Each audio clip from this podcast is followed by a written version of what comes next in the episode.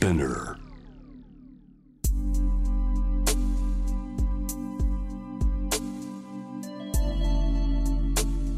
眠らない街六本木。高層ビルの一室に現れる深夜の保健室。重たいドアの向こう側。ここでは誰もが飾らない言葉で語り始める。心の声を聞き出す。特別な聴診器を持って迎えるのは酒と涙と哀愁をこよなく愛するイラストレーターの田中美咲。恋仕事家族そして性のこと。一人一人で違う体と心のカルテ。J-WAVE ミッドナイトチャイム。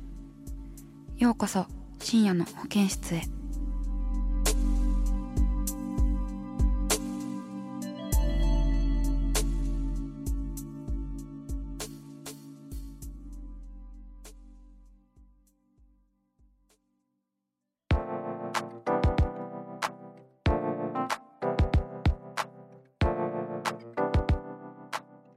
今夜は初めてのお客様をお迎えしております。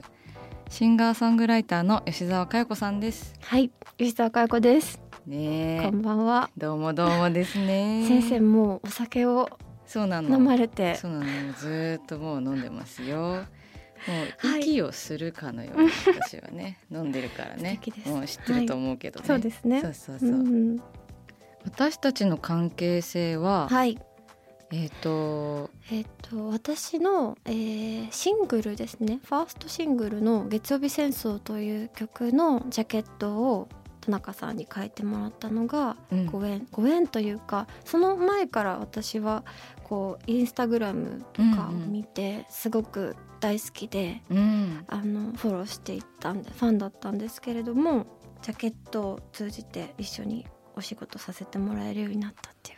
ねすごい嬉しい。いやう、うん、嬉しい本当に。うん。うん。知っていただけてたのがうん。もう本当に嬉しかった、うん。かそうそうそう、うんなん。か月曜日戦争のジャケットはうん。でも吉澤さんのそうだね、あの歌詞をすごい読んだね、うん。あれはもうだって歌がすごくトリッキーだし、ドラマの主題歌で書き下ろしたんだよね確かね、うん。うん核 OL 日記ってバカリズムさんのそうそう、ドラマ。うん、で OL が出てくるんだよね。そうそうそう。だから曲としては OL の宇宙戦争っていうのをテーマにして、うんうん。まあ、お願いしますっていうふうに言ったんだけど、そうだね、うん。なんか最初に私が書いたラフがもう興奮してすぐ私はラフをね、すごい早かった。なんかデモを聞いうんうんうんたすぐ後に、うんなんかコピー用紙にビャーって書いて、その日のうちに渡したんだよ。確か打ち合わせレモンライフで打ち合わせしたその日の日に、その日の日って言っちゃった。その日の日にね。その日にこうお渡ししたんだよね。控え室かどっかで、なんかものすごい早かった記憶がある。うん。えーこんなに早く絵って描けるんですか？みたいな。パッとこう、うん。思うと早いんだよね。こう心をつかまれるとすごく早くて、うん。うん。でなんかこうもっとね、うん。あの庶民的というか、うんうん。もっともっと日常的なイメージで最初ラフを書いてたんだけど、うん。吉澤さんがあの月を入れてほしいっていう風に言ってくださって、私は完全にこう月曜日と OL っていう憂鬱な方で固めていたんだけど、うんうんうん吉澤さんがこう月を入れてほしいって月曜日の月だから、うんうんうんであと宇宙戦争っていうイメージも、うんうんあのあったから、うんそこでこう結構その吉澤さんの世界観と私の世界観をこううん一つにするみたいなうん。ことがやっぱあってちょっと話を聞いて、うん。あのー出来上がったっていう感じだようね。ん。最初コピー機とかね出てきててすごく現実的な OL のうんうん。なんかこうね一枚の絵っていう感じだったんだけどうん。そこになんかこう現実的な部分とファンタジック非日常な部分となんか混ぜたいっていうふうにお願いして、うんうん。そうですね。それで。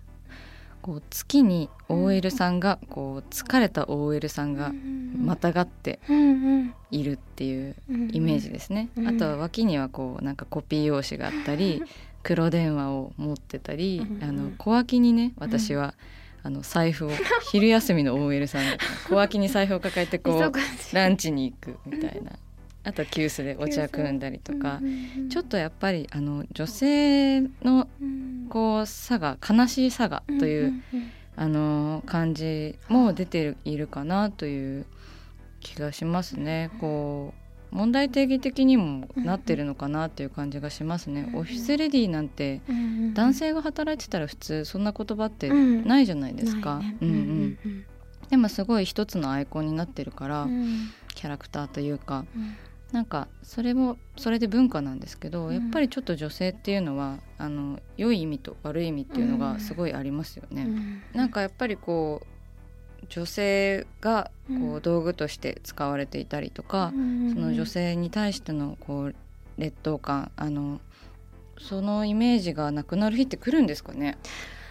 ねえ、うん、うん、でもなんかこう女性にもそうですけど男性にとってもなんか、うん、だから全人類に対して明るい未来だと思うそうだね。なんか男も女もなくなるっていうのは、うん、なんかもうそういうところからだろうね、うんうん、男と女が分かれているから起こり得るというか、うんうんうん、でもねそういう悲しいことって本当に絵とか歌にすごいなるんだよね、うん。うん、文化的には本当に、なんかすごく尊いことで、うん、私もすごくそれをモチーフにしている自覚が、うん、私こそ多分それを主にモチーフにしていると思うので、うん、あの女でいることの悲しさとか、そうそう。なんかねそれがなくなるのは若干怖いけどね、書くものが。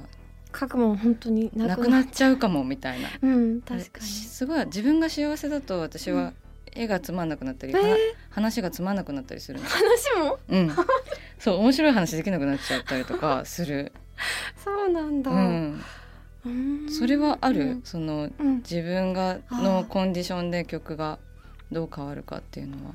あでもそれは私はあんまりなくって、うんうん。こうあと何て言うのかな。例えば好きな人とうまくいってないから、うん、仕事行きたくないとかも全くなくて、うんうん、すごい切り替わるんだよね。あそうなんだ、うん、なんなんだろう。そうこう多分こう自分の曲ってこう自分とは切り離したところにいてほしいっていう願いのもとやってるから、うん、一緒になりたくないっていうようななんかすごく愛してるんだけど一緒にはしたくないみたいな、うん、愛してるからこそだよね多分ね、うんうんうん、同一化したくないっていうのがあって、うんうん、だからこういつも物語仕立てて、うん、なんかこう主人公とは別の軸を自分は生きてるっていうのを、うんうんうん、うん、なんか大事に、うん、そうだね、うん。うん、ライブもだから、あの演劇っぽいというか、うんうん、舞台装置とかすごく、演劇のような、うんうん、あのライブをするから、うんうんうんうん、すごく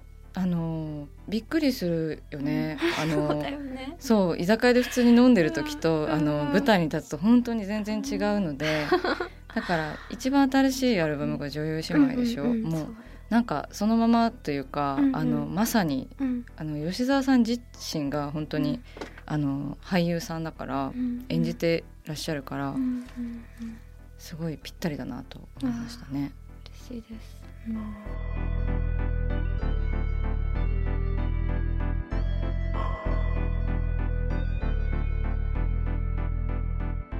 真夜中だから話せる体のこと心のこと。